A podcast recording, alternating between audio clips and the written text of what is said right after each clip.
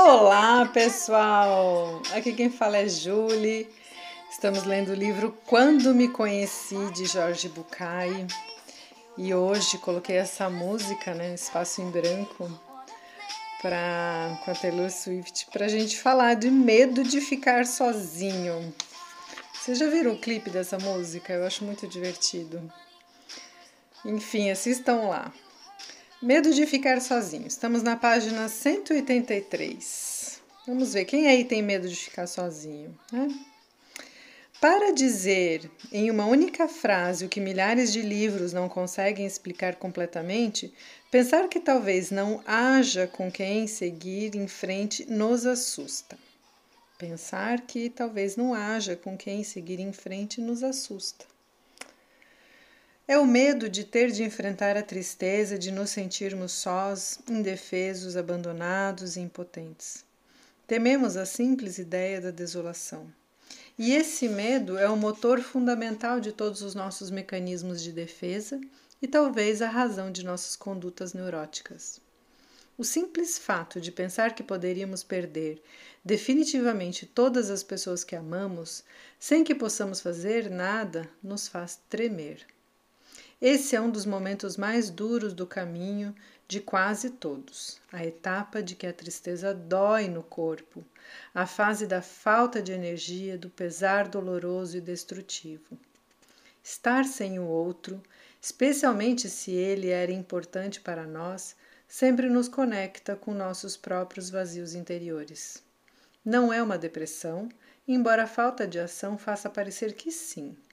A depressão, na verdade, é a incapacidade de sentir grandes coisas, a impossibilidade de se conectar às emoções que antecedem a ação.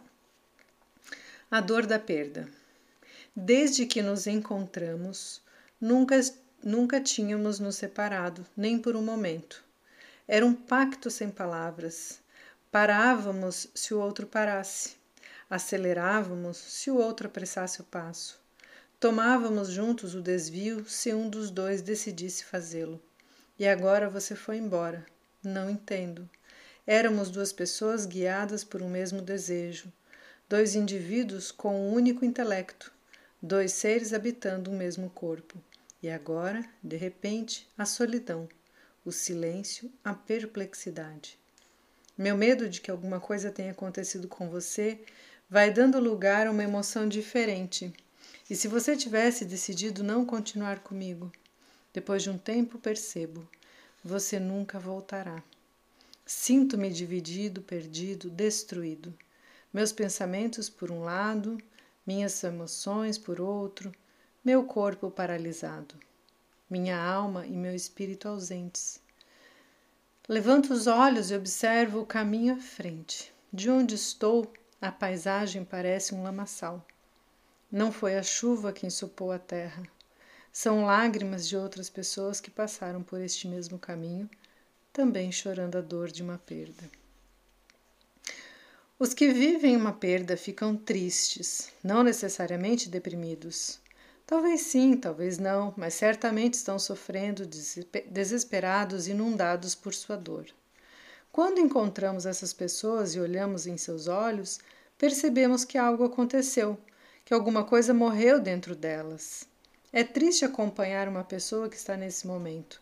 É triste porque compreendemos e sentimos, porque nos compadecemos do que lhe acontece, ou seja, padecemos com essa pessoa.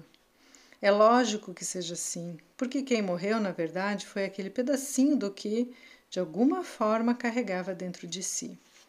As tentativas para sair dessa situação tão desesperadoras são infinitas. Pode ser que tenhamos algumas sensações estranhas nessa etapa, o que não indica necessariamente que estamos ficando loucos. O ruim dessa fase é o desespero doloroso e de incontornável, do incontornável. O bom é que enquanto passamos por ela, nosso ser se organiza para o processo final o da cicatrização, que é o destino final de cada perda. Como poderia me preparar para seguir em frente sem a pessoa amada, se não me isolasse para viver meu processo interno? Como poderia me reconstruir se não me retirasse um pouco do cotidiano? É isso que a tristeza e a dor fazem por mim.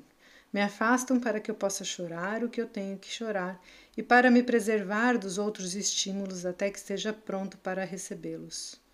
Elas me conectam com meu interior para que eu, depois eu possa voltar ao exterior, abrindo espaço para aceitação. O processo de identificação, uma ponte para o novo. No final da etapa da desolação, começamos a sentir certa necessidade de nos doarmos muitas vezes ao que partiu. De um ponto de vista psicodinâmico, talvez isso tenha a ver mais, talvez isso tenha a ver com sair da odiosa armadilha da impotência que sempre acaba nos incomodando. Sair dessa situação da qual sinto que não posso fazer nada. Essa sensação inexplicável e que sem dúvida está relacionado aos meus laços vitais com o mundo daquele que amo, é paradoxalmente o início da saída. Identifico-me com alguns aspectos daquele que não está e às vezes até supervalorizo suas virtudes reais. É normal, quase um atalho para poder chegar à crítica razoável que vem depois. Após ter sofrido e chorado a ausência, percebo que me alegra ouvir um tipo de música que antes não ouvia, que começa a gostar de cozinhar, como a pessoa gostava, mesmo nunca tendo feito isso na vida, ou que começa a fazer passeios ao ar livre e a provar os doces caseiros que ela deixou que tanto adorava. Acabo dizendo: pobres dos meus pais, que vivia criticando-os e agora estou fazendo o mesmo que faziam. Essa é a inevitável cota da identificação com quem não está, que começa quando percebo que tínhamos muitas coisas em comum e termina quando, sem notar, começo a fazer o que nunca fazia, como se quisesse ficar parecido com ele. A identificação é uma ponte para começar a sair da situação. Por quê? Porque sem identificação não poderíamos agir inspirados pelo vínculo que tivemos. Nessa etapa começa a alquimia emocional. Aprender a transformar uma energia ligada à dor em uma ação construtiva. Isso é o começo do novo.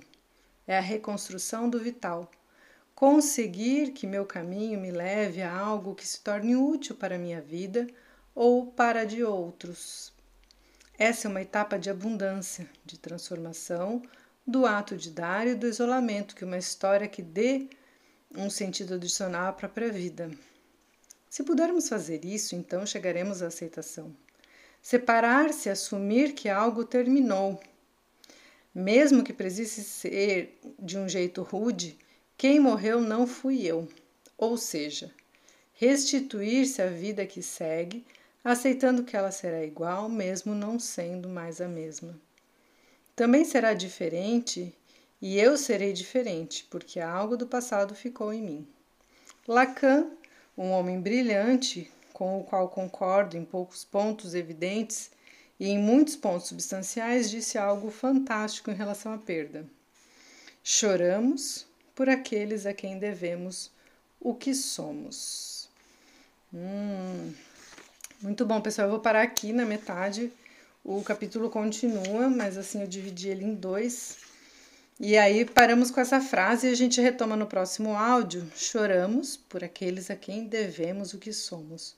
Achei bem interessante porque justamente aquelas pessoas que transformam a nossa vida ou que deixam marcas importantes na, em quem a gente é, né? Justamente essas pessoas é por quem a gente sofre, né? As perdas. E pelo que ele vai falando aqui, ele está falando um pouco da morte, né? E dessas etapas de, de transmutar, né? Tudo que a gente viveu e transformar isso tudo em algo bom, né? Passar pela dor da perda, superar e transformar isso em algo positivo. No próximo áudio a gente finaliza este capítulo. Espero que vocês estejam gostando, fazendo boas reflexões e até o próximo áudio.